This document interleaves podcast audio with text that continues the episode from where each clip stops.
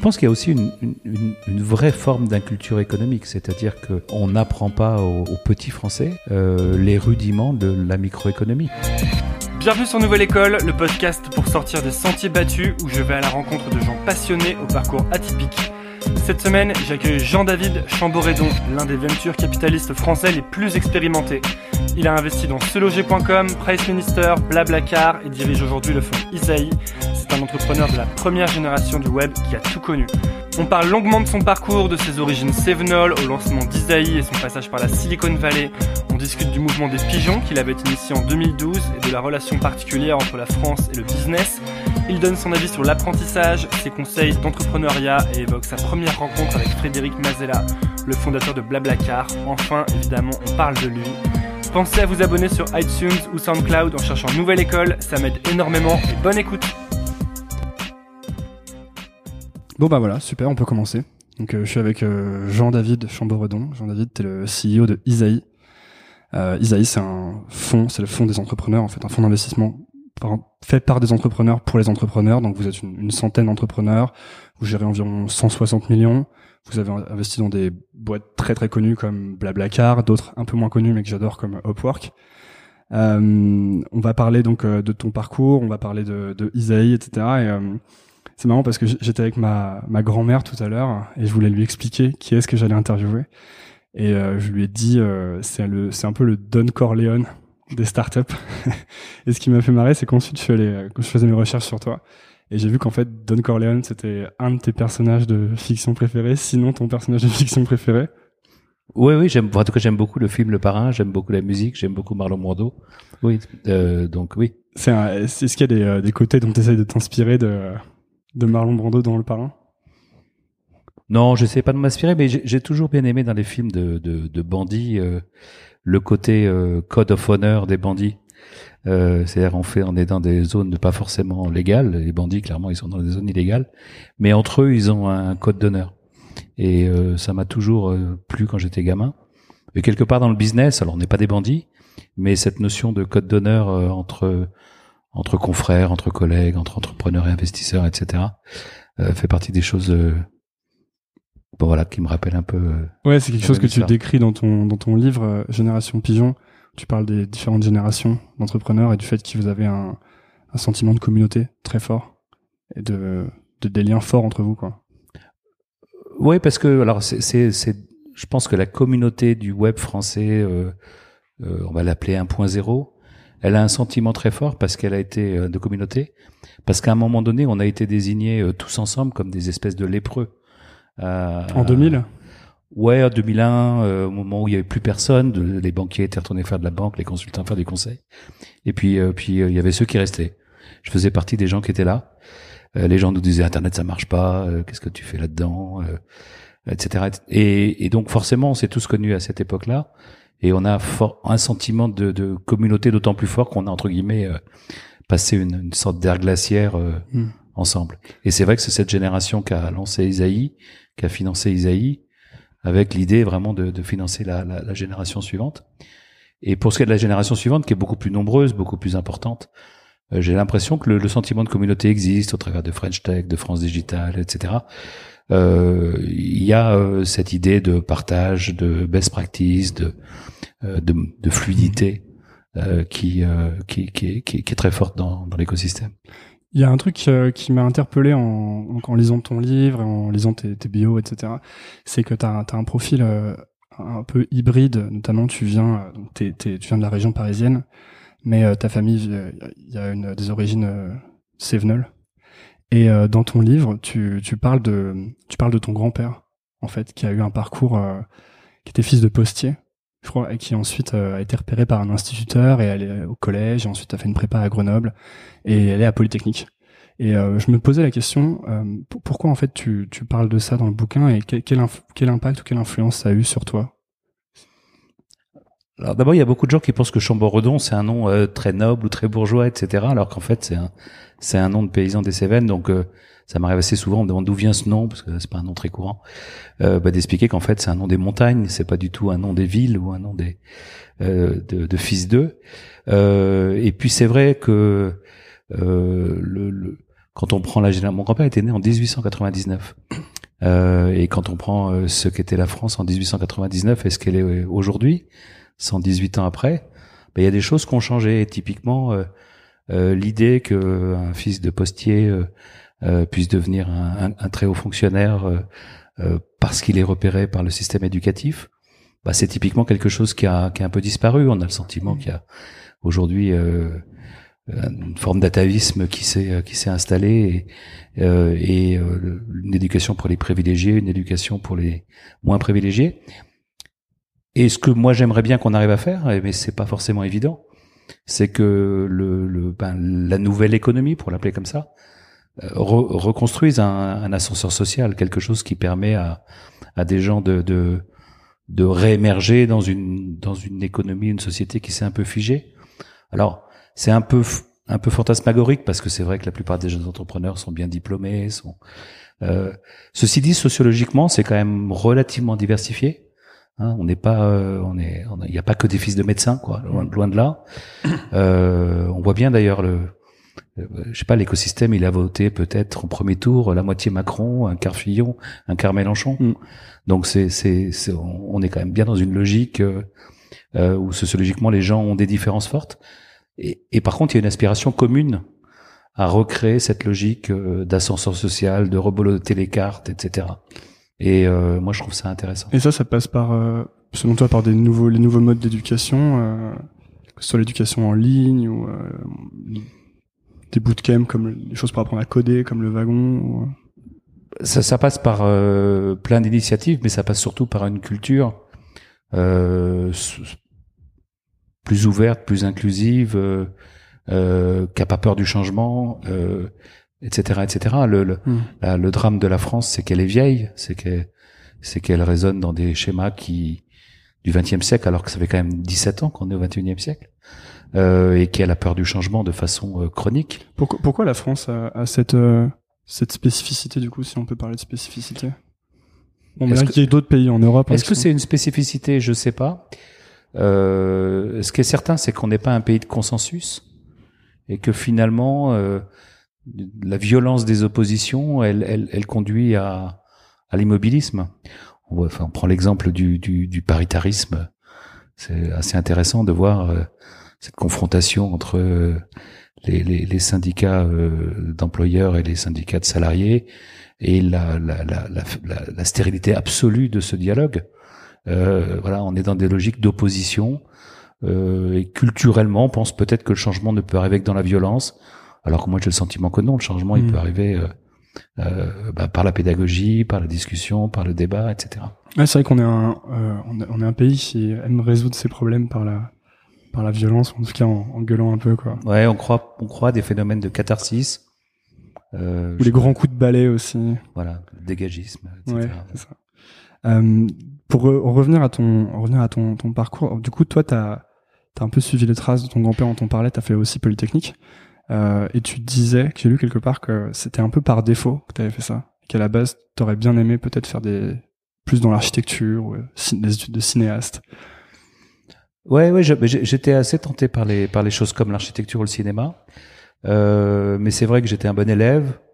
Enfin, je sais pas un bon élève, j'étais un élève doué et j'étais surtout bon en maths.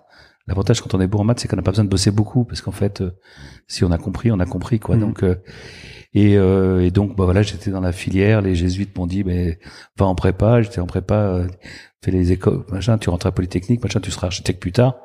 Bon, puis finalement, tu ne deviens jamais architecte. J'ai cherché à être cinéaste après Polytechnique, mais j'ai pas été pris à l'école de cinéma. Juste après Polytechnique? Ouais. J'ai essayé. Je me souviens plus comment elle s'appelait cette école. une école de cinéma pour être metteur en scène. En fait, ils m'ont pas pris. J'étais pas, j'avais, j'avais pas le profil, quoi. C'était une question, c'était passé sur un concours ou c'était une sélection Je crois que c'était un dossier. Un dossier. Ils m'ont pas pris. C'est terrible les dossiers. Moi, je préfère, hein je préfère les concours aux dossiers, moi. Ouais, bah, je dois pas être bon sur dossier, moi.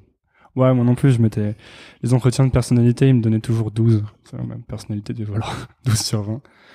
Euh, et donc ensuite, tu fais euh, donc tu fais polytechnique et euh, ensuite tu vas bosser, je crois, 13 ans en fait à, chez Capgemini. Et en, ce qui est intéressant, c'est qu'en 97, tu pars en Californie et tu pars monter euh, le, le, Telemedia Lab en fait dans la Silicon Valley. Et là, tu débarques en pleine effervescence euh, startup dans la Silicon Valley pré-bulle Internet. Et euh, tu décris d'ailleurs dans ton livre que c'est euh, une ambiance assez incroyable. Et c'était comment en fait de débarquer là-bas?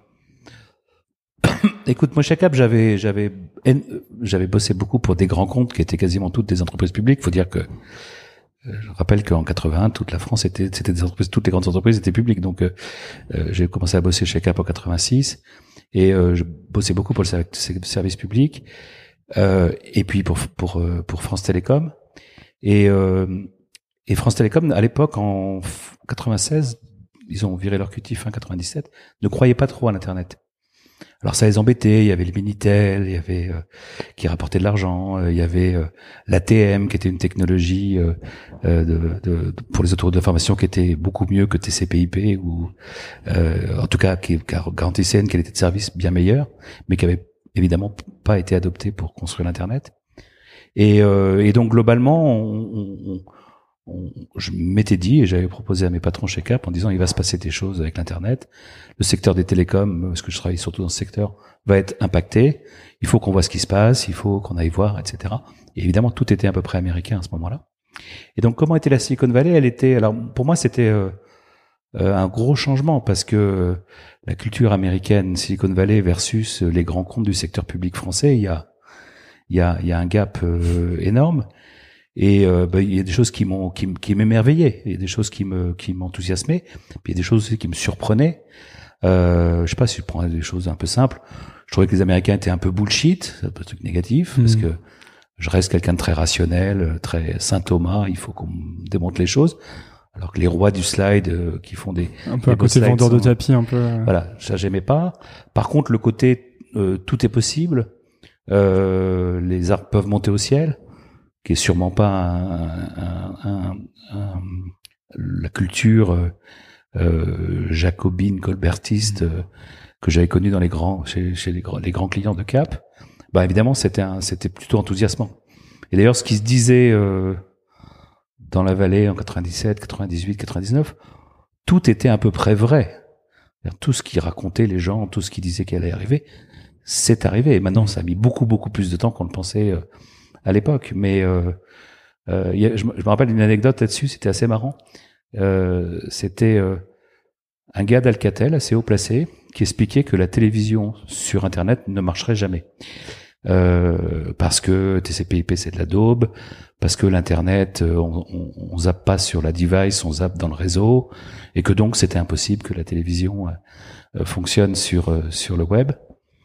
Euh, puis on voit aujourd'hui, je sais pas comment, quel est le pourcentage de gens qui reçoivent la télé à la maison euh, via mhm. une box. Euh, bon voilà, donc c'est et par contre il y a les gens de la Silicon Valley qui disaient euh, il y aura la télévision dans les voitures, euh, sur le téléphone portable. Bah oui, c'est arrivé, tout ça, ça, tout ça, ça existe. Et tu avais rencontré, je crois que tu avais rencontré Marc Andreessen là-bas? Ouais, il cherchait de l'argent sur un, un, de ses projets. C'était post Netscape. J'avais bossé avec Netscape. Il y avait, on a oublié un peu, mais Netscape c'était c'était pas c'était pas qu'un navigateur, il y avait aussi des serveurs de mail, il y avait aussi des il y avait d'autres outils, je me souviens plus exactement. Il y avait toute une suite de de produits à Netscape. J'avais rencontré Netscape et, ensuite j'avais rencontré Andersen sur son nouveau projet qui était un projet euh, c'est difficile à Aujourd'hui, je pense que ça enfin les mots les mots doivent paraître c'était en gros une plateforme pour gérer des logiciels en mode on appelait ça ASP mais maintenant on appelle ça. Bon, voilà. Et c'était euh, donc j'avais passé du temps avec lui et, Ben Horowitz d'ailleurs. D'accord. et euh, pour voir comment Cap pouvait éventuellement en Europe intégrer euh, ces technos, etc., etc. Donc pour ceux qui écoutent Marc Andreessen et Ben Horowitz, qui sont deux venture capitalistes très connus aux États-Unis, et Marc Andreessen qui a notamment développé le premier navigateur web, hmm. Mosaic, et une des plus premières grosses, très grosses IPO aussi dans les années 90. Euh, et d'accord, très bien. Et ensuite, tu, euh, pour, continuer, ensuite tu vas à, à Europe at Web, qui est créé par Bernard, Bernard Arnault, il me semble. Ouais. Et là, vous, euh, allez enchaîner les deals pendant. Euh, même toi, tu dis dans un, dans un truc que j'ai lu que vous fumiez un peu la moquette à l'époque. Euh, oui. alors en fait, ce qui est intéressant déjà, c'est que moi, j'étais pas du tout investisseur à l'époque. J'étais vraiment business developer ou, ou patron de business unit chez Cap. Et, euh, et j'avais rencontré euh, euh, évidemment les grands groupes de la Silicon Valley, les, les, les Oracle, les Sun, les Cisco, les Intel, HP et autres. Mais j'avais rencontré aussi des startups. Certaines, j'avais fait des partenariats qui marchaient bien avec Cap. Et j'avais rencontré les VC qui étaient derrière ces, ces startups et j'avais découvert ce métier. Je savais même pas que ça existait. Euh, et, euh, et, je m'étais dit, ça c'est un super métier. Euh, parce qu'il faut repérer les belles boîtes, euh, il faut les, il faut les choisir, il faut les aider, etc. Et donc le concept me plaisait euh, vraiment beaucoup. je me dis un jour peut-être je fasse ce métier, mais vraiment sans avoir euh, aucune, aucune vision précise. Et j'ai reçu un coup de fil d'un chasseur de tête. Et donc EuropatWeb, qui s'appelait pas EuropatWeb à l'époque, mais qui allait s'appeler la structure qui allait s'appeler EuropatWeb, cherchait un CTO pour aider l'équipe d'investissement à à faire des bons choix techniques, enfin, ou aider le portefeuille des boîtes, ou à auditer les boîtes. Enfin bref, quelqu'un qui avait une vision technique, qui allait renforcer une équipe dans laquelle il y avait essentiellement des, des banquiers d'affaires et des, et des consultants en stratégie. Mhm. Et je me suis dit, mais en fait, c'est Vici, ça.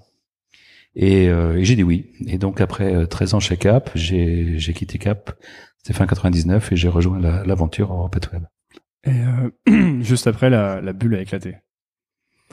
Alors c'est pas juste après, mais euh, en gros on a eu une période de, de six mois euh, ultra intense où on faisait, euh, on était pire que Kima. On faisait, je sais pas comment on faisait de deal, mais on faisait au moins autant de deals que Kima, puis avec des plus gros chèques, beaucoup plus gros chèques. et puis on devait mettre Europa Web en bourse, et puis et puis voilà. Et, et tout ça n'est pas arrivé à l'été 2000. Ensuite, il y a eu un an, un peu neuf mois de flottement où on a arrêté de faire des deals, où on se posait la question qu'est-ce qu'on fait? Est-ce que vous sentiez arriver le la retombée. Oui, oui, bah le, le, le, le la, la, bulle, elle a éclaté par, euh, hmm. par en différentes étapes, mais euh, bon, il n'y a, y a, pas eu de remontée, quoi. Donc, euh, et, et, donc, euh, y a, on a vendu des, des actifs, on a, etc. Et puis à un moment donné, Bernard Arnault a un peu sonné la, la cloche.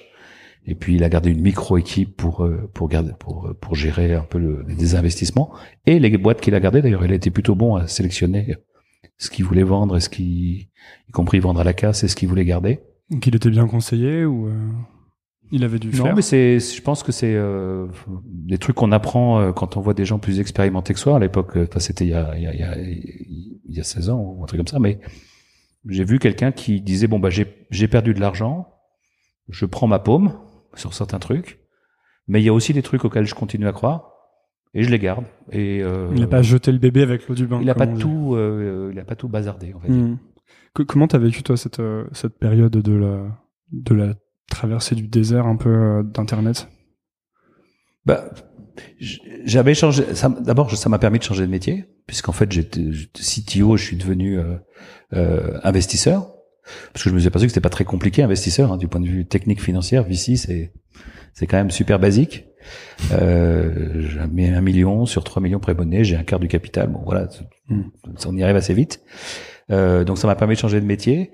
J'ai eu l'occasion de rester parce que comme j'étais plus opérationnel que euh, la plupart des gens qui avaient rejoint le métier de l'investissement, qui étaient plutôt des banquiers ou des consultants, euh, ben les gens se sont dit euh, ouais il sait faire des trucs, il sait hmm. euh, opérationnellement il sait gérer des bonhommes, il sait. Euh, euh, donc euh, ben, j'ai eu l'occasion de rester. Et puis, puis j'ai fait mes premiers deals à titre perso, bon ou pas bon. et puis, et, puis quand ça a commencé à redémarrer fin 2003, début 2004, je me suis retrouvé chez chez chez, chez 3i dans une mmh. bonne position avec une firme intéressante et, et des beaux deals à faire. Où vous avez pu faire Price Minister notamment. Ouais, c'était mon premier deal chez 3i. Que tu n'avais pas pu faire juste avant d'ailleurs, dans la structure où tu étais juste avant.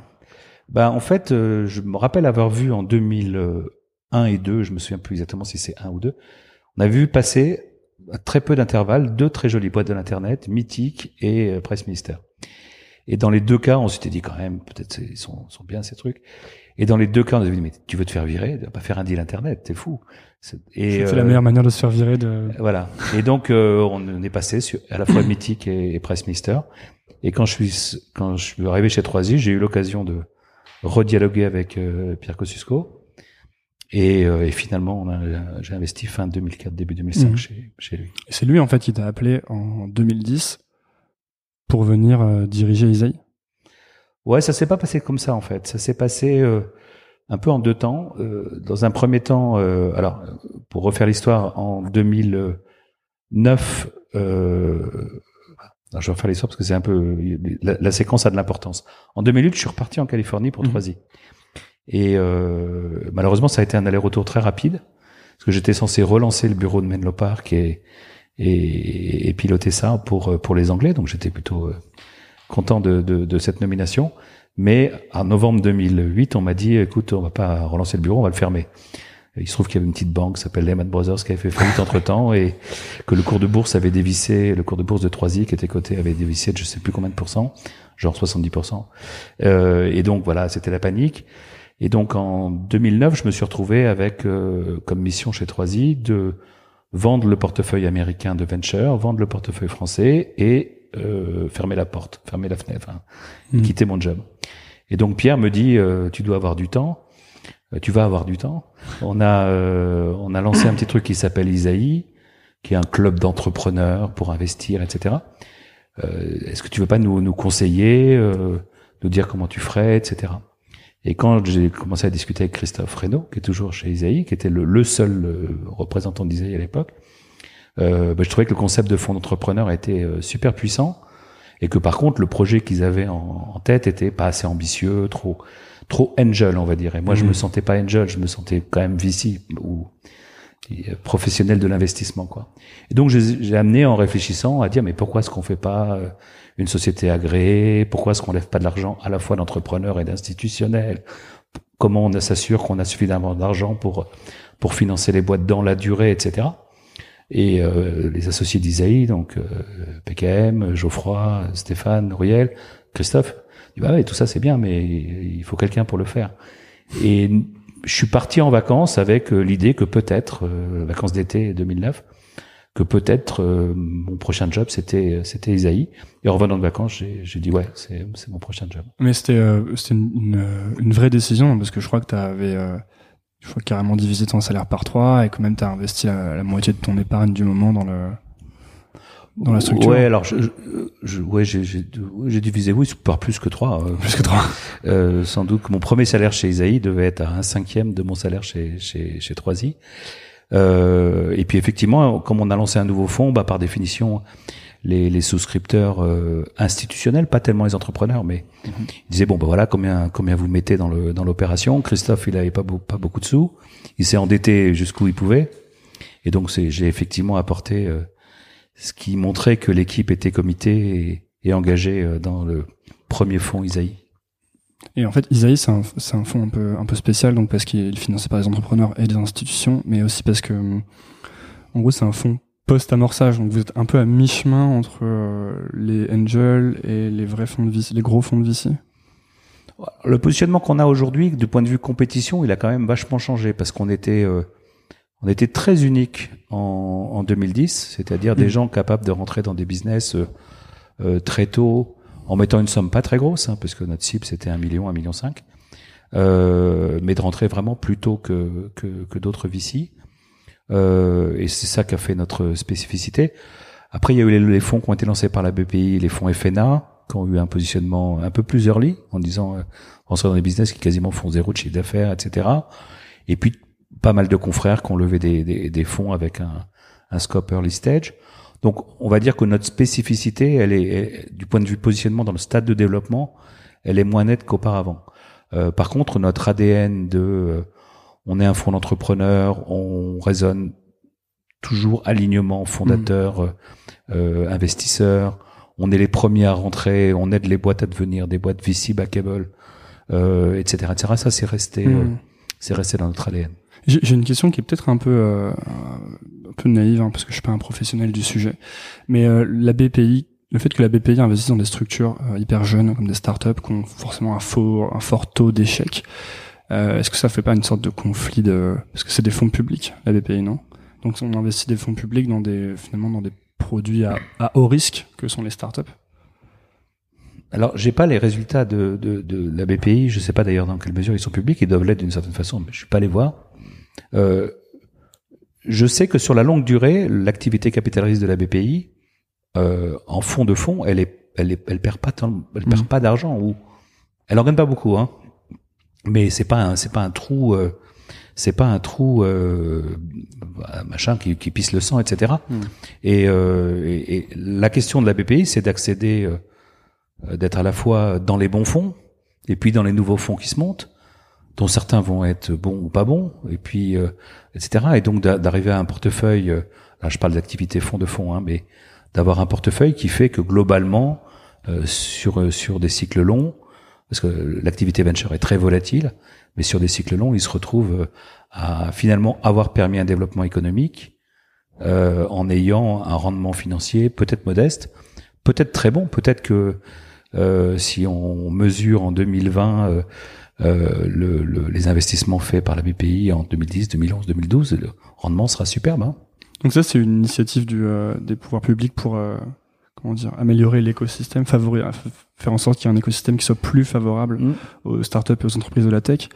Euh, D'ailleurs, enfin toi, c'est un sujet qui te qui te tient pas mal à cœur, notamment. euh, moi, moi, je me souviens quand j'avais euh, c'était quoi C'était il y a 5 ans, donc moi j'avais 20 ans. J'étais étudiant et il y avait eu cette, euh, ce mouvement des pigeons dont tu avais été le porte-parole. Ouais. Parce qu'à l'époque, il y avait la, donc le nouveau gouvernement Hollande et la loi de finances qu'ils avaient présentée, dont l'article 6 qui voulait, euh, je crois, taxer les revenus du capital de la même manière que les revenus du travail. C'était une idée qui était très simple et qui du coup très mauvaise. bah voilà, mais qui, qui du coup passait très bien. Et ce qui est intéressant, c'est que ma mère, que j'aime beaucoup hein, d'ailleurs, soit dit en passant, euh, trouvait cette idée géniale parce que, euh, je pense parce que l'idée euh, était vraiment simple et, et avait l'air logique en fait quand on l'entendait comme ça. Et euh, c'est peut-être l'occasion de lui expliquer pourquoi c'était pas une bonne idée. Bon, il y, y a plusieurs explications, mais la, la, la, la principale, la principale façon de, de l'expliquer, c'est que si on prend typiquement l'activité d'un business angel, euh, quand il investit en, en capital dans une entreprise, on va dire que son espérance de tout perdre est de l'ordre de 50%. Euh, si on lui dit qu'il va être taxé comme l'impôt marginal sur le revenu, c'est-à-dire si on prend l'IRPP plus la CSG plus la, la contribution spéciale, etc., à plus de 60%, on lui dit en gros, tu devrais investir, mon gars, tu as 50% de chance de tout perdre, mais ce que tu vas gagner, on va te taxer à 60%. Il y a un truc qui marche plus, d'accord? Parce que ça veut dire qu'il n'y a plus du tout d'intérêt à, à, à prendre des risques et, et à investir. Et donc, euh, moi, c'est comme ça que j'ai déclenché hein, ou initié, euh, sans faire vraiment exprès, le mouvement des pigeons. C'est en disant, on, a, on, est en train de marcher sur la tête. Euh, on, on, a besoin de capital, on en manque. Sur les business angels, on sait qu'on est, euh, on est dans un rapport à un 10 avec la Grande-Bretagne, sans doute à un 30 avec les États-Unis, en montant investi par les angels. Et on est en train de, faire une loi de finances qui va décourager les quelques courageux euh, qui le font et qui, qui sont prêts à prendre des risques.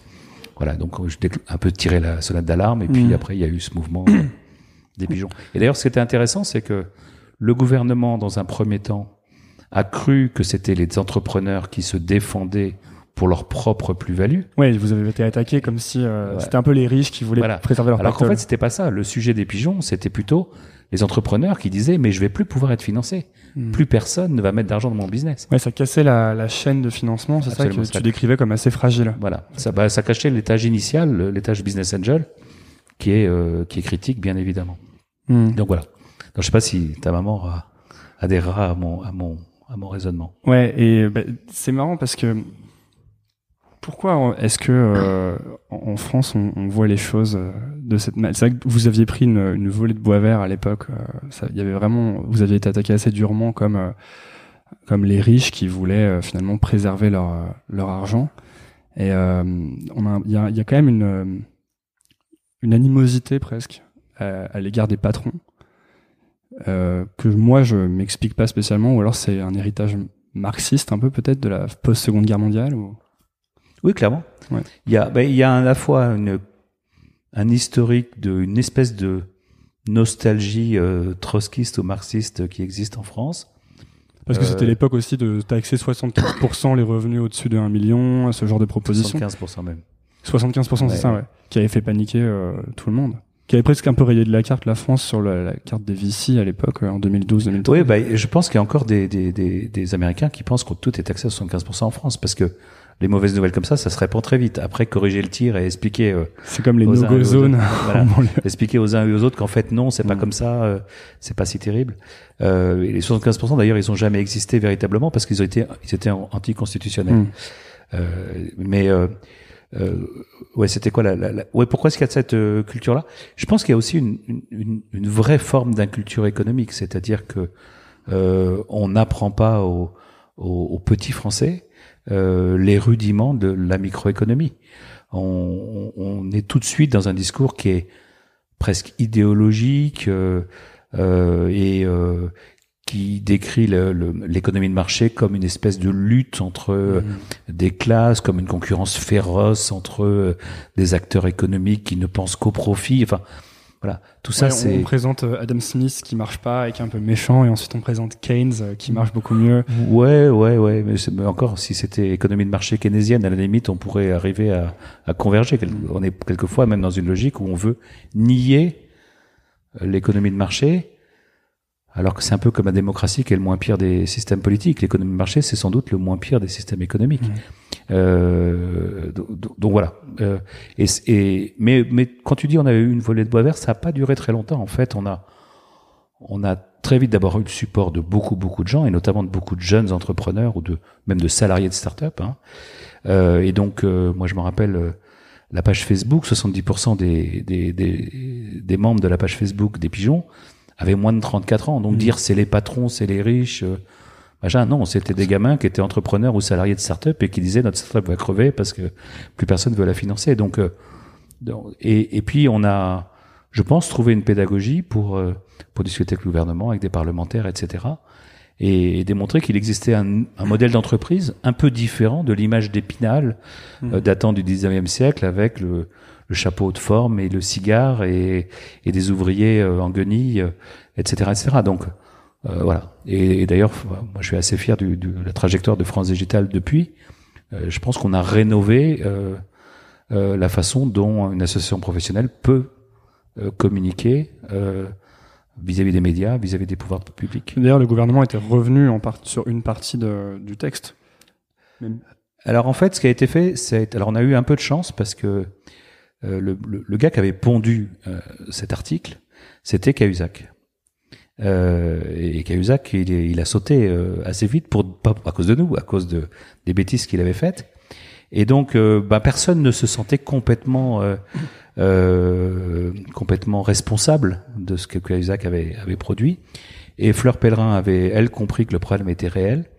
Et donc, on a trouvé au printemps 2013 un, un- on va dire, on est revenu en arrière tout en gardant le principe. Donc, en gros, on a dit, on met au barème de l'impôt sur le revenu, mais on met des abattements assez importants pour les actionnaires de long terme.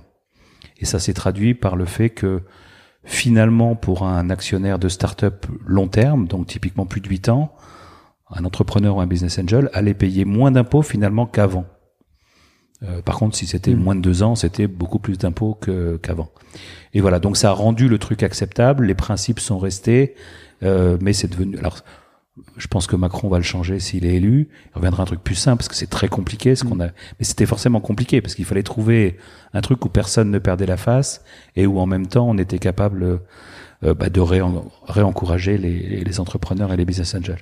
Est-ce que tu penses que cette, euh, ce, ce contexte euh, particulier à la France, un peu historique, euh, cette relation que la France a avec le- l'entrepreneuriat, l'économie privée, est-ce que tu penses que ça, ça participe à, à la fuite, enfin la fuite des talents Notamment, je crois que Google est un des plus gros employeurs de polytechniciens euh, dans le monde.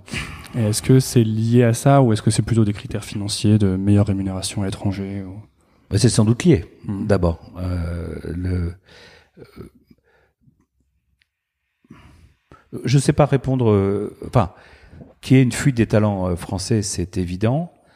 Que les, les Français de ta génération. N'aient pas envie de rejoindre des boîtes traditionnelles, hiérarchiques, euh, euh, françaises. C'est sûr qu'ils vont En- pas chez, pas chez France Télécom. Quoi. Voilà, en faisant l'hypothèse qu'ils vont y rester 40 ans pour prendre leur retraite, etc., sachant qu'ils ont vu leurs parents euh, avoir euh, des désillusions fortes par rapport à cette euh, vision du travail euh, euh, qui était, enfin, qui était celle du siècle dernier, quoi.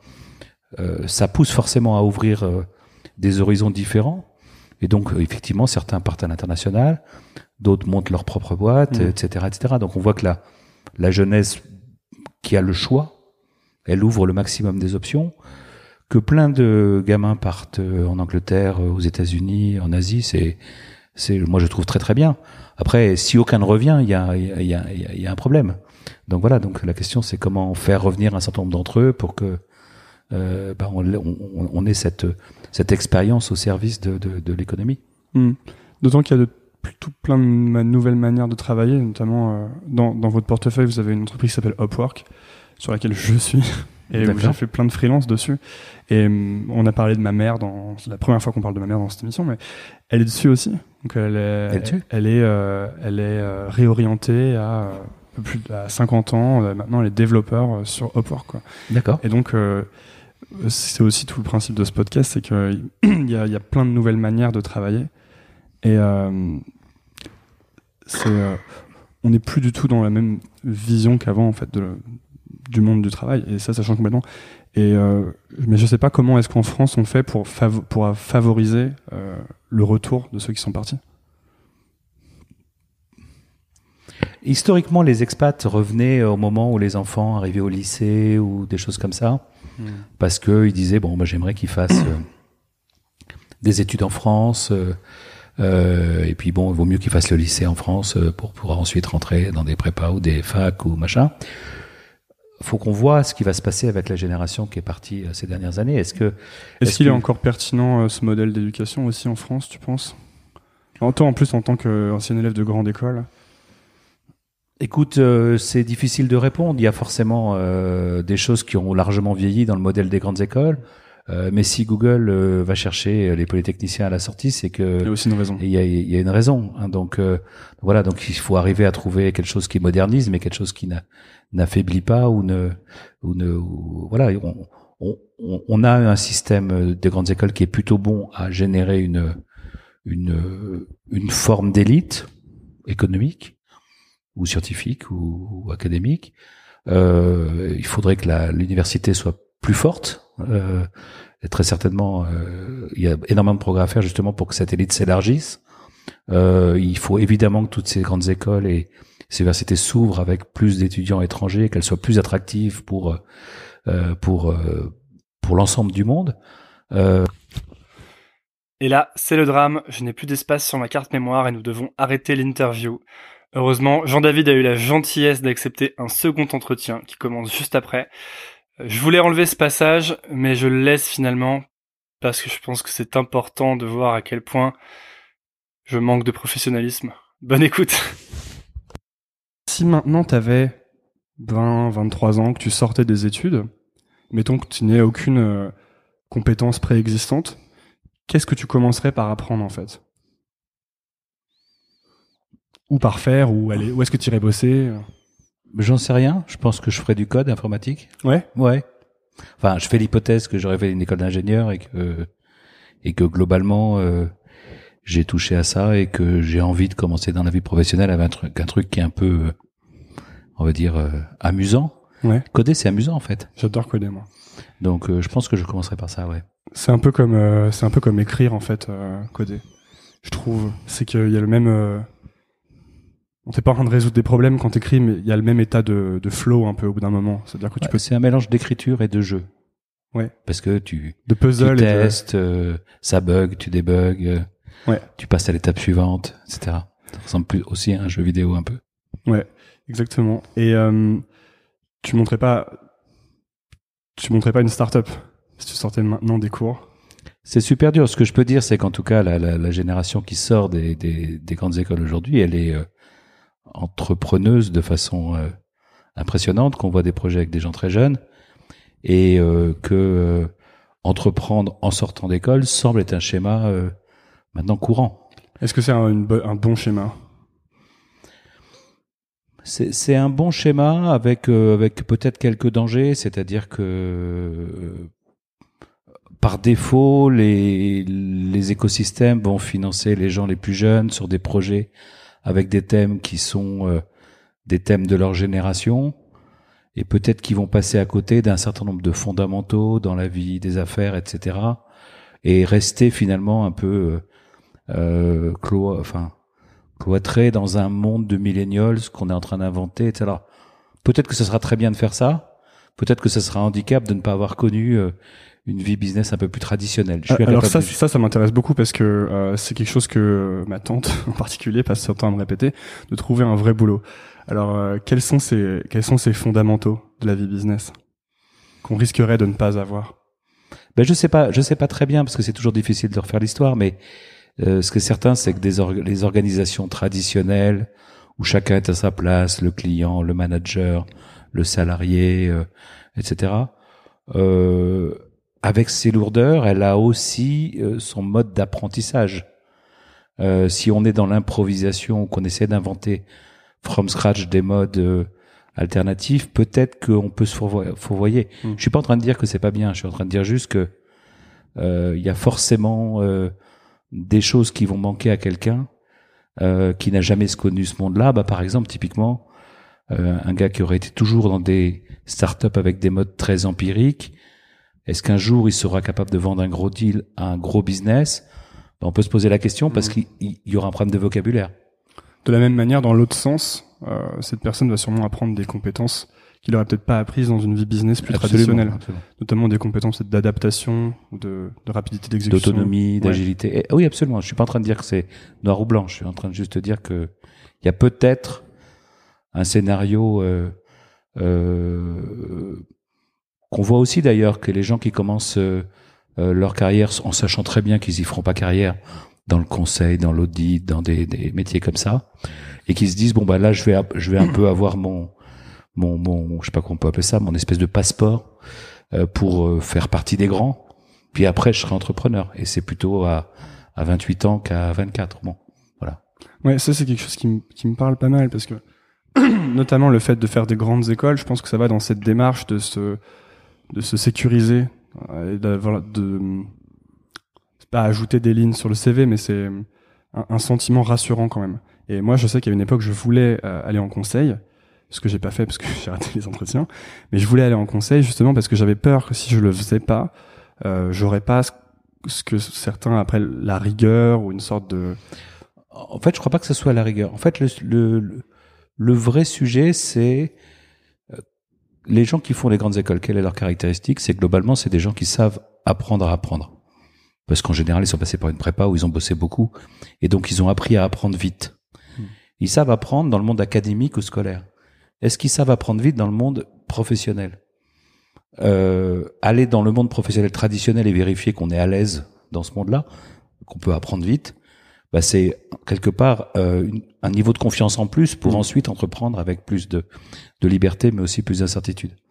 Donc je crois, je crois que c'est cette notion d'apprendre à apprendre qui est le plus euh, et, et discriminant. T'as dit euh, ils savent apprendre à apprendre parce que certains d'entre eux ont fait une prépa.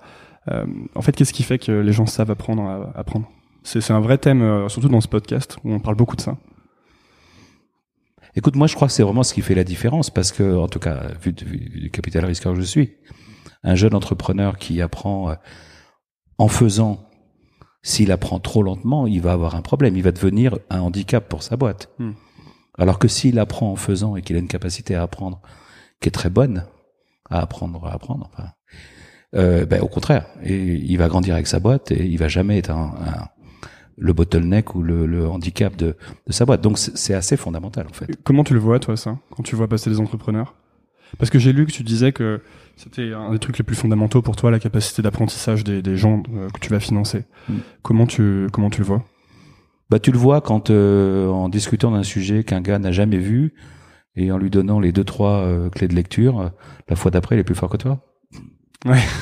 bon, là tu te dis, ok, il apprend vite. D'accord. Et c'est fréquent dans les gens que tu rencontres? ça, ça arrive. Mhm. ça, oui, oui, ça arrive.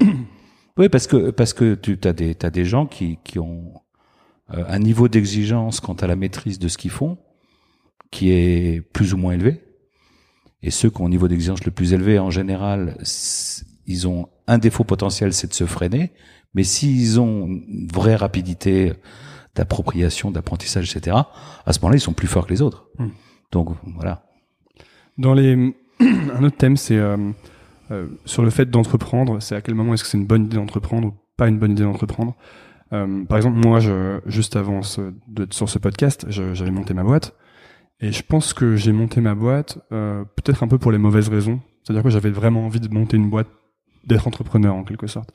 Toi, quand tu vois à passer des gens, à quel moment tu te dis ces gens-là auraient pas dû monter une boîte ou c'est pas, ils sont pas à leur place? En fait, je pense quand même quand tu, ça doit être, ça doit être purement statistique, mais quand tu regardes les vrais succès, il y a, il y a quelque part euh, une, une vraie conviction de départ hmm. qui a permis de passer les moments de doute, qui a permis de passer les ups and downs, etc., etc. Donc il y a une histoire avec le. Voilà, et puis il y a une conviction initiale, euh, un point de force, quelque chose qu'on renie pas, même si on change de modèle, même si on s'adapte. Hein. Et donc, quelquefois, on voit des, des, des, entrepreneurs dont on sent que le niveau de conviction par rapport à ce qu'ils ont choisi comme objet de leur projet entrepreneurial est finalement assez faible, presque prêt à le renier. Euh, si on voit que ça marche pas trop, on peut complètement changer, faire autre euh, chose. Voilà. Ouais, ou en tout cas, on, enfin, euh, ça veut dire très clairement que s'il y a cette situation initialement, le moindre difficulté dans l'histoire aura sera difficile à à appréhender et, et, à gérer. Donc, euh, je pense qu'il faut une forme de loyauté par rapport au projet initial basé sur une conviction. Ça ne veut pas dire qu'il faut pas non plus savoir adapter le projet aux circonstances, etc., euh, etc. C'est un sens de mission un peu? Bah, si tu prends un exemple euh, vraiment extrême, euh, un, un Frédéric Mazzella, il y a une espèce de, de, de, de, de, de presque de mission de remplir les voitures. c'est presque une mission. Et tu sens que c'est quelque chose de... ça lui vient d'où? Ça lui vient du fait qu'il a tellement... Je pense, alors moi je le vois maintenant avec le... Je ne peux pas dire comment il était en 2006, mais quand tu vois que de 2006 à 2009, il était quasiment le seul à y croire et qu'il a continué, qu'il a testé plein de choses, euh, il a convaincu plein de gens de le rejoindre, il a... Puis, etc. Puis que l'histoire a finalement pris l'ampleur qu'elle a prise euh, sans doute que ces trois ou quatre ans euh, vraiment presque ingrates. Hein. Euh, et puis le fait d'avoir plus de quatre, quatre ou cinq ans plus tard raison d'une certaine façon, sans doute que ça a encore renforcé l'impression de conviction. Aujourd'hui, c'est difficile de de, de, de, de, le dire, mais, mais en tout cas, on sent euh, euh, un, un, vrai moteur euh, très très stable basé sur une conviction personnelle. Toi, tu as senti ça dès, dès l'instant où tu l'as rencontré? Oui, j'ai senti ça parce que tu sentais qu'il, très clairement, il pensait, euh, ça peut paraître bizarre, hein, mais je pense que Mazzella, de 2006 à 2010, ça n'a pas dû s'arrêter à ce moment-là, mais c'est en 2009-2010 que j'ai rencontré, on sentait qu'il pensait qu'au voiturage 24 heures sur 24. Il avait tout envisagé, le court distance, le moyenne distance, le longue distance, le, le cas des jeunes femmes, le cas des chiens, le cas des bagages trop grands. Le, il Parce qu'il il avait manqué de covoiturage plus tôt dans sa vie ou? Écoute, en tout cas, il était à fond là-dessus et il avait, euh, il devait y penser jour et nuit. Comment c'était euh, quand tu l'as rencontré Parce que je crois que la conversation devait durer une demi-heure et qu'en en fait elle s'est éternisée pendant des heures. Oh, deux heures, c'est exagéré, mais c'est vrai que euh, de toute façon, quand la première fois que j'ai rencontré, j'avais pas les moyens d'investir, donc je me, Isaïe n'était pas lancé opérationnellement, donc j'essayais de voir plein de projets en disant aux gens, euh, bon, voyons-nous, de toute façon, on n'est pas encore prêt à investir. Euh, mais comme ça, moi, ça me permet de. Et puis, je vous donnerai mon feedback euh, euh un peu blunt, euh, direct, puisque de toute façon, à l'instant T, je vais pas investir. Et donc, c'était des entretiens assez courts. J'en faisais beaucoup, mais. Et donc, j'ai dit à Fred, bon, bah, voilà. Peut-être dans une demi-heure, je te dis que c'est ton truc, j'y crois pas. Et puis voilà. Puis, et puis en fait, on a dû rester une heure et demie ou deux heures à discuter de de, de ce, ce qu'il avait entre les mains et puis de toutes les options qui étaient devant lui. Il y en avait plein de possibles. Il pouvait faire du B2B, il pouvait faire du C2C, il pouvait faire du court distance, il pouvait faire du longue distance.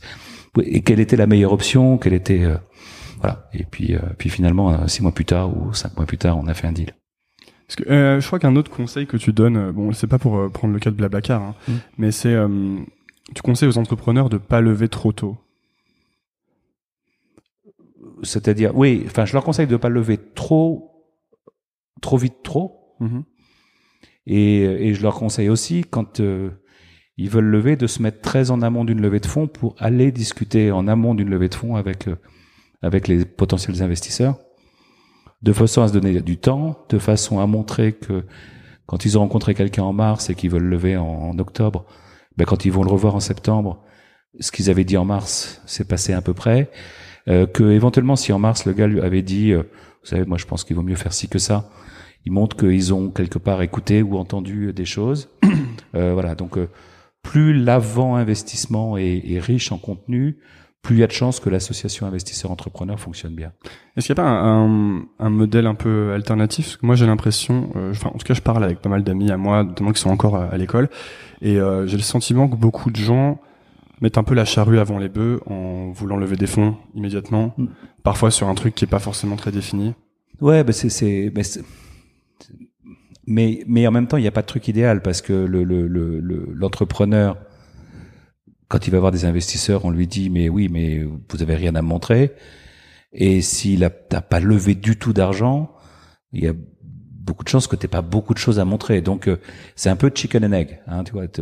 Donc euh, il faut trouver son bon tempo ou avec euh, initialement avec peu d'argent, du friends and family, du love money, tu arrives à démontrer suffisamment de choses pour ensuite recevoir un peu plus d'argent, pour en démontrer encore plus, etc. C'est un truc progressif et le chicken and egg, enfin poulet poulet l'œuf entre euh, je me vous donnerai plein d'argent quand vous aurez plein de traction, mais comme j'ai pas de traction parce que j'ai pas d'argent, bon bah il faut que tu arrives à trouver ton chemin euh, au milieu de ça. Donc c'est euh, c'est pas évident. Alors c'est vrai qu'on voit des gens qui arrivent avec un PowerPoint et qui disent il me faut 3 millions. Bon, je crois pas qu'ils soient souvent financés en réalité. Parce que moi ça me fait penser il y a aussi un ça c'est le modèle startup. Donc on, on envisage aussi de euh, un gros retour sur investissement, en tout cas que la, que la boîte va vraiment beaucoup grossir, parce qu'il y, y, a le modèle euh, plus à la, je sais pas, tu dois connaître Basecamp mm aux États-Unis, qui eux vraiment se, se font les euh, les anti Silicon Valley, c'est-à-dire qu'on fait un business qui est complètement autofinancé, qui, grand, qui grandit lentement, etc. Mais ça, euh, J'imagine que tu vas pas, t'en vois pas beaucoup passer du coup, parce que ces gens euh, cherchent bah, pas. En, fait, on en voit passer à qui on dit, euh, mais en fait, euh, votre business, il est. c'est pas une startup. Il est bootstrap. Et là, c'est pas une question de startup, c'est une question de. Est-ce que c'est un play VC ou est-ce que c'est pas un play VC okay. Et donc, il y a certains gars, on dit, mais vous avez réussi à bootstrapper votre business, vous avez un modèle qui de toute façon peut pas avoir une croissance exponentielle parce que c'est relativement people dépendant. Le bootstrapper qui veut euh, dire euh, autofinancer le. Voilà, vous avez réussi à démarrer sans quasiment sans mettre de capital. Euh, et globalement, si vous mettez du capital, à la limite, soit vous détournerez votre projet de son objet initial, euh, soit il servira à rien. Hmm. Donc, euh, bah, continuez comme ça. Vous, vous avez le contrôle de votre business, vous êtes indépendant et vous n'êtes pas un, un play back, par des VC. J'ai vu que une des tu disais qu'une des choses vraiment à éviter pour les startups qui veulent euh, lever des fonds, c'était le côté bullshit. tu disais qu'il fallait vraiment être no bullshit. Alors, euh, ce qui est certain, c'est que si un entrepreneur pipote, pour, prendre le terme français de bullshit. Parce qu'il y a aussi une école, il y a aussi l'école euh, fake it until you make it. Oui, oui. ce que je veux dire, c'est que si c'est vraiment du pipeau, que tu fais, tu arrives à convaincre un investisseur un peu crédule hmm. de, de y aller à fond, et que le lendemain de cet investissement, tout ce pipeau se révèle être du pipeau euh, conscient, euh, qui était conscient à l'instant où le pipeau était fait, c'est quand même hyper dommageable pour la relation. Or, un actionnaire et, et euh, des actionnaires ou des co-actionnaires dans un business, ils ont une relation qui va durer longtemps. Donc, commencer une relation qui est censée durer longtemps, hein, euh, encore une fois, je rappelle, la moyenne c'est 7 ans, ou un truc comme ça, entre un business angel ou un VC et un entrepreneur, sur des mensonges, en sachant qu'on va rester associé 7 ou 8 ans, c'est compliqué. C'est fréquent? Je pense que ça existe. Je pense que ça existe. Je pense qu'il y a des cas où, euh, où des entrepreneurs euh, ont une vision extrêmement court terme, en se disant, ben oui, ben justement, fais quitter au machin. Euh, de toute façon, c'est pas grave. Après, de toute façon, je m'en sortirai et je rebondirai. Bon, euh, c'est un jeu très dangereux. Hmm. Parce qu'après, on est, on est grillé en quelque sorte. Alors, on peut être grillé dans l'écosystème. On peut se retrouver dans une situation où même quand on fait les choses bien, les gens n'ont plus confiance. Enfin, voilà, il y a, y a c'est quand même un, un, un, jeu assez dangereux. Parce qu'en même temps, j'ai vu que tu. Euh... Je vais le dire autrement aussi parce que c'est important. Quand on est investisseur early stage et qu'on voit un business, on sait que tout n'est pas prouvé. Et donc, si un gars nous dit euh, ça je l'ai prouvé, ça je l'ai prouvé, ça je l'ai pas prouvé, c'est mon challenge de l'année prochaine. C'est crédible et c'est pas avouer une faiblesse colossale. C'est normal quand un business est jeune qu'on n'ait pas encore euh, tout prouvé. Et c'est très bien d'être lucide sur ce qu'on a prouvé et ce qu'on n'a pas prouvé. Donc c'est ça que j'appelle aussi no bullshit, c'est hmm. être conscient de là où on en est. D'accord. Euh, par exemple, je sais pas, je suis, je vends des choses, j'ai montré que je pouvais euh, vendre de façon euh, je pouvais vendre à des clients de ce type et de ce type, mais j'ai pas montré que je pouvais établir une relation durable avec eux. Euh, donc en gros une récurrence de, de collaboration mhm. avec eux. Bon, bah, quelqu'un qui dit moi j'arrive à vendre, mais je suis pas encore arrivé à la récurrence de vente. En early stage, c'est logique, c'est acceptable, et, et et au moins le fait qu'il soit conscient de ça et que ça soit un challenge à venir et qu'il va adresser, en essayant de rendre son offre plus sticky, d'essayer de, son, de créer une valeur de value proposition plus récurrente pour ses clients, bah, montre qu'il sait ce qu'il va faire. Donc hmm. voilà. Donc le no bullshit, c'est aussi ça. D'accord. Parce que euh, j'ai vu que euh, un des avis que tu donnais hein, assez généraux hein, dans une des interviews, c'était de, aux entrepreneurs de soigner leur storytelling. Et je me disais, est-ce que parfois, euh, est-ce qu'on a, n'y a pas un risque euh, en étant trop dans le storytelling, justement de se déconnecter un petit peu de la réalité? Je sais pas si je donnais comme conseil de, de soigner son storytelling. Ce que je, ce que, ce qui est certain en tout cas, c'est que euh, on va, on va dire que ce qui, ce qui est clair s'énonce clairement, etc. Et si quelqu'un n'est pas capable de pitcher une histoire à des gens dont le métier est d'écouter des pitchs, on se dit que dans la vie du business, il, il aura du mal à être bon. Hein, parce que dans le business, il y a beaucoup moins d'attention. Nous, on mm. est des gens qui écoutons énormément. Hein. Euh, donc, si je vais voir un grand client, il a un quart d'heure à me consacrer. S'il comprend rien, il dit, euh, mm. voilà. Enfin, je veux dire, et puis il n'a pas envie d'écouter. Donc, euh, si on n'est même pas capable d'attirer l'attention de gens qui sont là pour écouter avec une histoire qui est convaincante, on aura du mal à faire du business. Donc, il y a des choses qui reviennent toujours dans un, dans un bon pitch, des choses vraiment communes à. Parce que bon, après, chaque, chaque entreprise est différente. Je, je, je, sais pas dire. En plus, je pense qu'il y a quand même des goûts et des couleurs. Il y a mhm. des, il y a des gens qui aiment. Euh, quand tu prends par exemple les pitchs américains, ils sont super ambitieux, mais super euh, évasifs élusif. Je sais pas, il manque des choses. Il, y a, il manque de, ça manque de démonstration, mais c'est super ambitieux.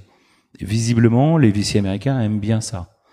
Euh, c'est vrai que les, les VC européens ou d'Europe continentale aiment plus les choses un peu plus fact-based, un petit peu plus bottom-up dans le raisonnement, avec peut-être une ambition un peu moindre, hmm. mais plus réaliste. Bon. Voilà, donc euh, je pense que ça dépend, et je pense qu'à Paris, il y a des VC qui sont plus américains dans leur comportement, et d'autres qui sont plus auvergnats dans leur comportement. bon, voilà. Donc euh, il faut aussi un peu s'adapter à son à son interlocuteur. Donc j'ai pas vraiment de réponse à à, ça. Et toi, c'est euh, c'est quel genre de projet qui t'attire le plus en général, ou qui t'intéresse le plus? Disons actuellement, je sais qu'il y a une époque, tu disais que tu aimais bien les marketplaces. Ouais, enfin, y a des, en fait, le, la réalité, c'est qu'il y a des business models qu'on connaît bien, et donc, euh, quand on est investisseur, se raccrocher à, des business qu'on connaît bien, c'est déjà une façon de se dire qu'on on, on saura lire l'histoire, qu'on saura contribuer à l'histoire, qu'on saura l'aider. donc c'est vrai que les business models SaaS, les business models marketplace, les business models ad tech, on les connaît bien et donc on, naturellement on va aller vers vers ces business-là. Après, les business models et leur euh, l'objet de, de, de l'entreprise, là par contre ça peut être beaucoup plus diversifié. Et euh, quelque part dire qu'est-ce que j'aime bien, euh, il y a des choses que j'aime pas, euh, et puis j'aime bien ce qui surprend parmi les choses que j'aime. Voilà. Donc c'est dur à, hmm. à, définir, mais c'est plus un truc d'élimination. Euh, j'aime pas, par exemple, les business dont les seuls clients sont des très grands clients. Parce que je me dis, si un business est... Euh, Et enterprise Oui, ça, quand c'est vraiment orienté que très grand compte. Okay. J'aime pas ça parce que je sais que c'est long à vendre, je sais que c'est que franchir le l'étape qui consiste à vraiment être euh, un des leaders de la catégorie, c'est très coûteux en capital, euh, etc. Bon, qu'en général d'ailleurs, les, les, sur le software, par exemple, les Américains, ils arrivent plus vite que nous parce qu'ils ont plus d'argent et plus de grands comptes prêts à prendre des risques que nous. Voilà, donc ça c'est le genre de business que j'aime pas trop. Mmh. Donc euh, bah, je vais je vais pas faire. Euh, j'aime bien les business où il y a au contraire des marchés très fragmentés, côté demande, côté offre, parce que là une marketplace, ça, ça fait beaucoup de sens. Enfin, voilà, donc. Euh, ok. Tu, euh, le, le, métier d'investisseur, on a le sentiment que c'est un métier où il faut pas mal de, de flair ou d'instinct. Euh, est-ce que c'est, comment est-ce qu'on développe ça? Je suis pas sûr qu'en fait il faille beaucoup de. Euh, je, je, pense qu'en fait il faut être assez scolaire dans sa dans son appréciation des un peu un peu systématique. Est-ce que j'aime l'équipe? Est-ce que j'aime les business models? Est-ce que c'est le bon Toi, tu as un modèle que tu suis. Ouais, il est dans ma tête. Il est pas forcément. Euh, c'est pas forcément une feuille. Euh, une feuille Excel. Mais en tout cas, il y a, il y a, il y a un framework. Et une fois qu'on a trouvé suffisamment de, de box qui sont tickés positivement, dire bon voilà, il y a des ingrédients que j'aime bien. Qu'est-ce qui rentre en priorité chez toi? Bon, sans doute l'équipe, de, la qualité de l'équipe ou l'interaction avec l'équipe, enfin l'ensemble que- Mm. qui peut qualifier l'équipe. Une fois qu'on est là, on a forcément des points d'interrogation sur le marché, sur la stratégie, etc. Et c'est là qu'on fait un peu confiance à son intuition. Mais je pense que si on fait confiance à son intuition au tout début, on fait beaucoup de bêtises. Il faut déjà appliquer un filtre qui a une forme de rationalité et après faire confiance à son intuition. Hmm. Vous, les entrepreneurs, une fois que vous les, que vous les financez, comment ça se passe au niveau de l'accompagnement? Vous êtes beaucoup avec eux? Parce que j'aurais tendance à penser que un fonds n'a pas forcément le temps de passer du temps avec chaque entreprise. Et du coup, est-ce qu'il y a une logique de, de, de portefeuille qui s'applique où vous allez passer plus de temps avec les boîtes dont vous attendez plus de retours ou comment ça se passe? Non, je pense que c'est la- l'avantage de, de notre position par rapport aux boîtes, c'est que les moments où elles ont besoin de nous sont variables dans le temps. Hmm. Euh, on va dire que très souvent, post premier investissement, les quelques mois qui suivent, on est très actif, très présent parce qu'on a beaucoup besoin d'échanger, parce qu'il y a beaucoup de choses à mettre en place, etc. Après, ça se calme un peu, puis prochain tour de table, on a plus besoin de nous, et puis euh, internationalisation, on a besoin de nous, etc. Donc, dans la vie d'une boîte, on peut passer d'une relation quotidienne où on échange avec l'entrepreneur tous les jours, email ou SMS ou téléphone ou rendez-vous physique, à une interaction toutes les semaines, qui est un peu le standard. Puis on repasse à une par jour. Puis on... Et donc comme on prend, on embarque dans notre portefeuille personnel ben, deux trois boîtes par an, ben, globalement ça se ça se ça se régule un peu naturellement. Et on a tendance à dire qu'un investisseur au-delà de 7-8 boards, il est euh, il peut plus bien faire son Il est métier. saturé Voilà, il est un peu saturé. D'accord. Et avec, euh, par exemple, si je prends par, par exemple Blablacar, c'est euh, une entreprise avec laquelle vous aviez beaucoup de liens tout le temps en permanence?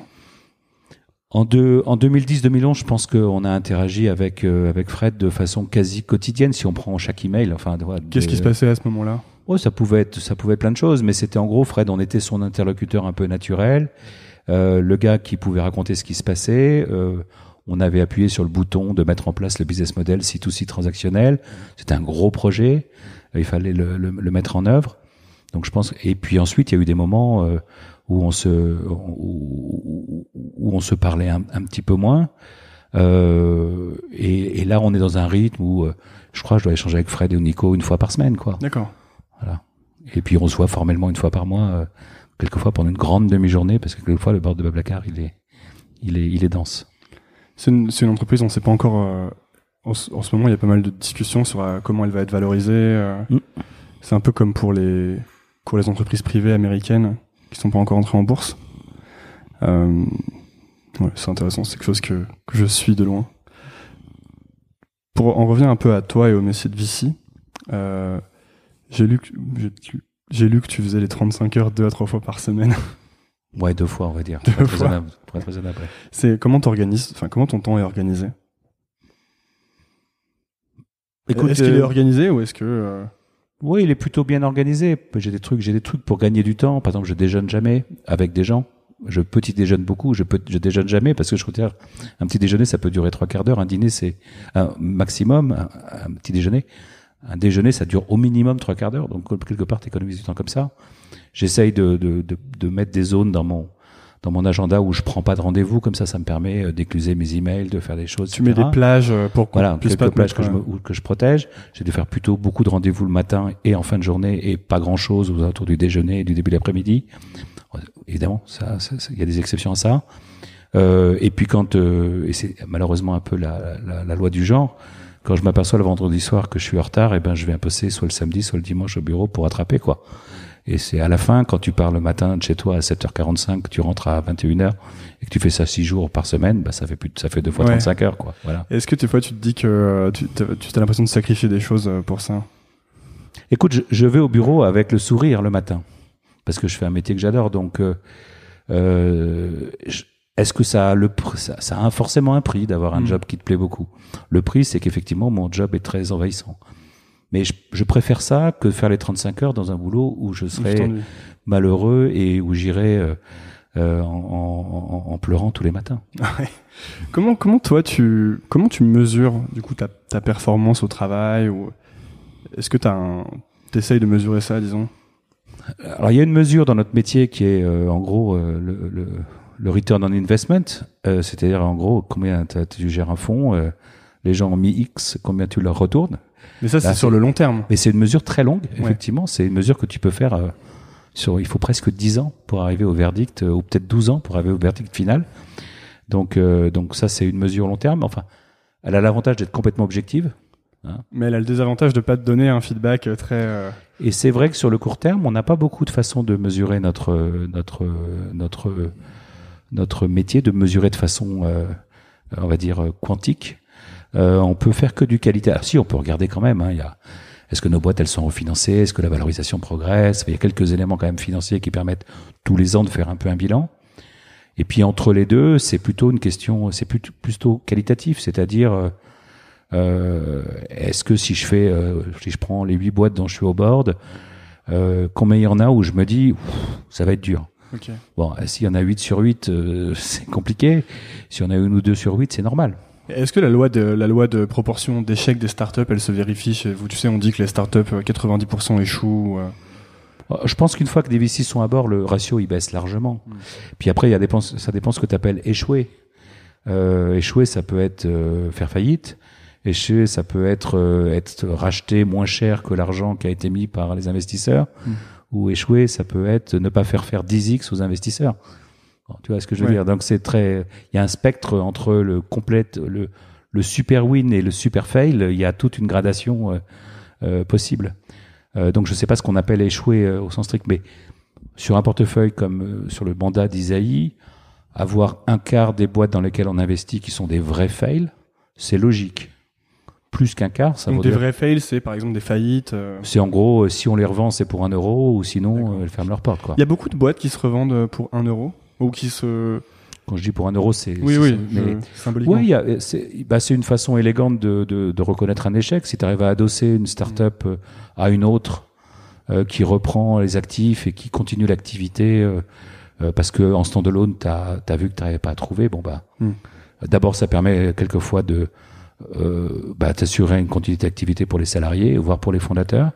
Euh, et puis bon, euh, ça prouve que ce qui a été construit avait quand même une certaine valeur, même si cette valeur ne pouvait pas se révéler en stand-alone. Donc euh, c'est mieux que de plier euh, complètement et, et de dire on a raté. voilà, euh. et on a et de, tout arrêter.